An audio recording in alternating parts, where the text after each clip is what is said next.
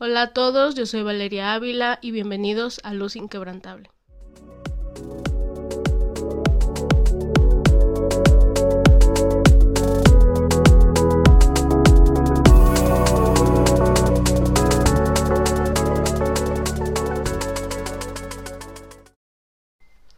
¿No les ha pasado que en los momentos donde más solos estamos, donde los momentos en los que estamos son demasiado difíciles y quizá puede llegar a haber tentación, en ese momento es cuando podemos observar de qué está lleno nuestro corazón, la forma en la que contestamos y la forma en la que nosotros nos podemos expresar. Porque nuestras palabras en realidad tienen el poder de bendecir o maldecir, pueden causar dolor en las personas, pero también pueden motivar a alguien a seguir adelante. La Biblia dice que de la abundancia del corazón habla la boca. El hombre bueno del buen tesoro del corazón saca cosas buenas y el hombre malo del mal tesoro saca cosas malas. Realmente lo que guardamos en nuestro corazón sale por nuestra boca. Realmente, ¿qué sale de tu boca? ¿Sale odio, amargura, chisme, porque en ocasiones, no sé si se han dado cuenta, pero las ocasiones en las que más presionados estamos, tendemos a exagerar en nuestras palabras, tendemos a juzgar, a criticar y destruimos por medio de palabras a personas y nos damos cuenta de qué está realmente lleno nuestro corazón. Un ejemplo claro de esto lo podemos ver con Jesús. ¿Quién es nuestro mayor ejemplo? Todas las ocasiones en que los fariseos lo trataban de provocar, él siempre contestaba con sabiduría. Estaba lleno del amor de Dios, porque estaba en constante comunión e intimidad con Dios, lo cual provocaba que su boca no saliera condenación, sino adoración y redención. Y cuando el diablo se le apareció en el desierto después de ayunar cuarenta días, trató de presionarlo, trató de tentarle en el momento más difícil en el que él estaba. ¿Por qué? Porque sabía que podía tentar hasta cierto punto y ver si podía caer o podía salir de su boca algo que que quizá estuviera dentro de su corazón, que quizá él pudo haber pensado que estaba dentro de su corazón. Y primero lo le pega en ese momento, en el punto en el que le dice, si tú eres hijo de Dios, dudando de su paternidad, dudando de su relación con Dios, si tú eres hijo, empieza diciéndole eso, tentando a su identidad. Pero él le responde, escrito está, no solo de pan vivirá el hombre, sino de toda palabra que sale de la boca de Dios. Realmente el diablo quiso tentarlo, pero Jesús, lleno del amor de Dios, contestó con sabiduría. A veces hablamos por hablar y realmente no pensamos lo que vamos a decir. Pero Jesús no. A pesar de que quizá no había comido y el diablo le dice que convierta las piedras en pan, él dice, no, no voy a hacer eso que tú estás haciendo, no voy a dejar que me tientes, no voy a dejar que caiga en lo que tú quieres que yo caiga, en ese juego en el que tú estás jugando.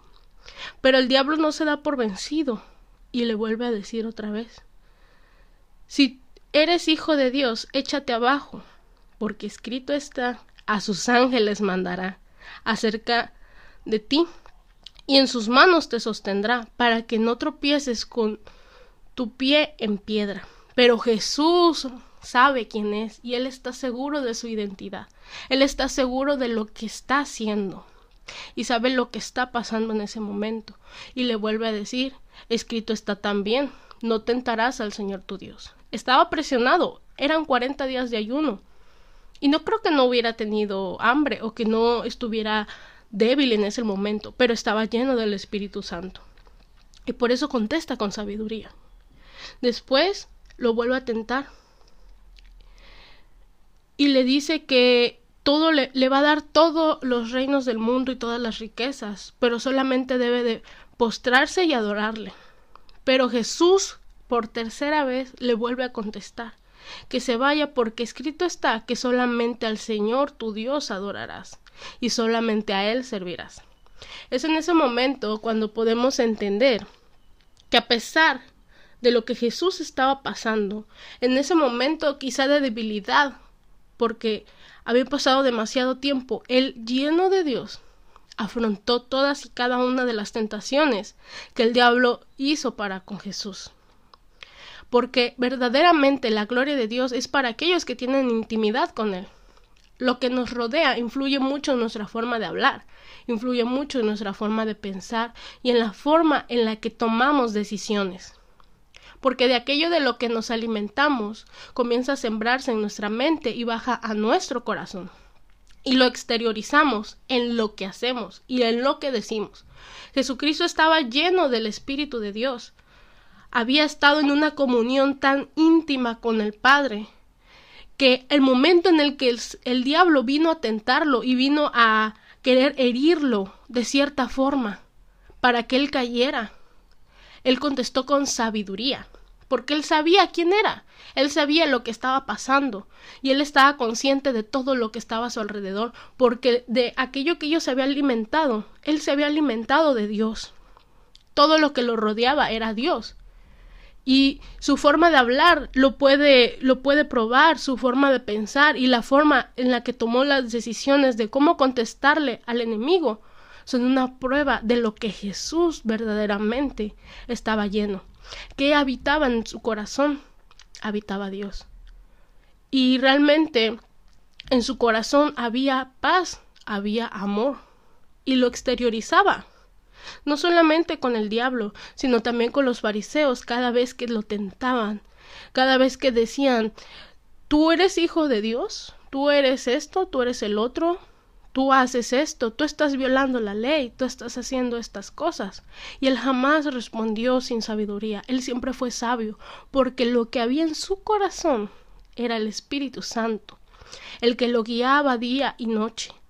Y podemos ver lo que a pesar de todo lo que él hacía todo el día, en la noche, él en la madrugada, oraba a Dios, porque trataba de fomentar esa comunión íntima con él, porque sabía que sin Dios no iba a poder hacer nada, aunque él era Dios. Pero él sabía que tener esa comunión íntima con Dios era demasiado importante. ¿Para qué? Para que él no cayera en la tentación, para que en su corazón no hubiera envidia, no hubiera odio, no hubiera resentimiento, sino que hubiera amor de Dios, y que de sus palabras pudieran salir cosas para bendición y redención. Pero realmente, ¿qué es lo que está entrando en nuestro corazón. Yo estaba analizando y yo veía que él no es algo nuevo, pero realmente vivimos en una sociedad que nos está bombardeando con sexo en todos lados, donde el chisme, donde juzgar, donde condenar, lo ponen como si fuera algo normal.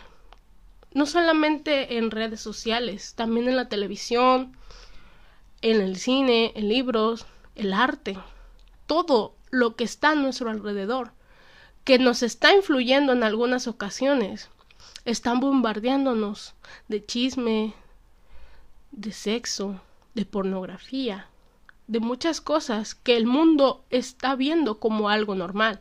¿Cuántas veces no hemos escuchado de personas que empiezan a condenar a otros por algún error? que empiezan a juzgar a otros por algo que no estuvo bien pero la Biblia dice que no debemos de condenar, no debemos de juzgar a nadie. Y realmente lo estamos haciendo. Estamos viendo algo que nos esté llevando hacia el camino de Dios o estamos viendo los chismes, cómo juzgan a otros, cómo condenan a otros y tarde o temprano eso va a influir en nuestra vida. Porque aquello de lo que nos estamos alimentando, tarde o temprano va a influirnos en nuestra forma de hablar, en nuestra forma de pensar, en la forma en la que tomamos nuestras decisiones. Tenemos que estar alerta realmente con lo que estamos consumiendo. Tenemos que estar alerta a aquello que estamos viendo y oyendo. Todos hemos fallado en algún momento. Eso no es algo a discutir porque realmente no somos perfectos. Pero sí hay uno que es perfecto que puede morar en nuestro corazón si nosotros dejamos que Él entre. Tenemos que detenernos a pensar en lo que hablamos. Porque sí, no somos perfectos, cometemos errores todo el tiempo. Hemos hablado mal de alguien y han hablado mal de nosotros. Hemos mentido y nos han mentido. Nos han traicionado y hemos traicionado. Hemos condenado y nos han condenado. Pero en nuestro corazón existe algo que no hemos dejado que Dios transforme y tarde o temprano va a salir por medio de nuestras palabras. Porque como les leía al principio, de lo que nosotros hablamos es de lo que está lleno nuestro corazón y no es algo que yo me haya inventado, es algo que Jesucristo dijo y que está en la Biblia. Realmente hasta David sabía que debemos de frenar nuestra boca y debemos de cuidar aquello que sale de nuestros labios.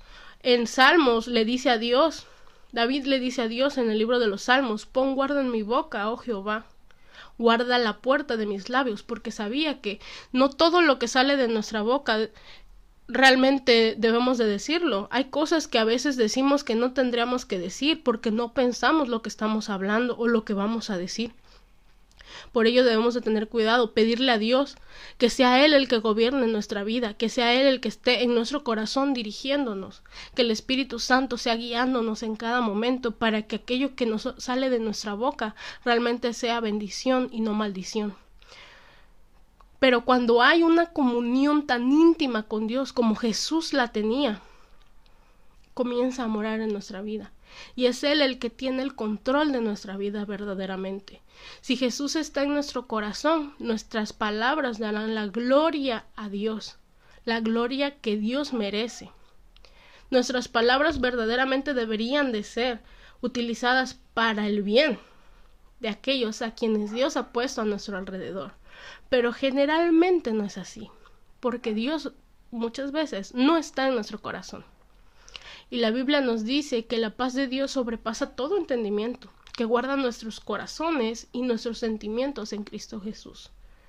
En Jesús encontramos la gracia que nos provee todo lo que necesitamos y para hablar como Dios quiere. Mi pregunta ahora es, ¿de qué está lleno tu corazón? ¿De Dios o del mundo? ¿Está lleno del amor y la paz de Dios? ¿O está realmente lleno de chisme, de condenación, o quizá de algunas cosas aún mayores. Yo no estoy segura de que está lleno tu corazón, pero Dios sí lo sabe. Solamente recuerda que el Padre Celestial te ama y espera que le dejes entrar a tu corazón para que Él te llene de su amor. Busca un tiempo a solas con Él, esfuérzate por tener una intimidad y una comunión con Dios, para que sea Él transformándote. En muchas ocasiones pensamos que nosotros mismos somos los que verdaderamente podemos esforzarnos para cambiar, pero es una verdadera mentira, porque al final de todo, el que va a cambiarnos es Dios. Por nuestras propias fuerzas no somos fuertes. Podemos quizá esforzarnos un tiempo, pero en el momento en el que estemos en una situación de presión, todo aquello que supuestamente nosotros pensamos que ya habíamos dejado o habíamos cambiado va a salir a la luz. Es por eso que debemos de confiar en Dios, que sea su gracia cambiándonos verdaderamente, no nosotros, sino su gracia, que sea Él verdaderamente cambiando y transformando nuestro interior, que, que sea Él quitando y sanando todo aquello que está dentro de nuestro corazón, que quizá haya odio, quizá haya tristeza, quizá haya falta de perdón, quizá haya envidia, quizá haya chisme, condenación, o estemos juzgando a alguien sin razón, pero estamos a tiempo para poder ir a Dios y en un tiempo a solas con Él decirle Señor, perdóname, porque verdaderamente estoy mal y yo no puedo hacerlo con mis propias fuerzas. Por eso te pido que seas tú cambiando y transformando todo aquello que verdaderamente no está bien dentro de mí. Hasta aquí termina este episodio. Gracias por escucharnos y recuerda que puedes suscribirte en cualquiera de las plataformas donde nos estés escuchando en este momento. Solo presiona el botón de seguir para que no te pierdas ninguno de nuestros episodios. Síguenos en Facebook e Instagram como arroba luz inquebrantable, donde estaremos subiendo más contenido acerca de este episodio. Nos vemos hasta el próximo sábado.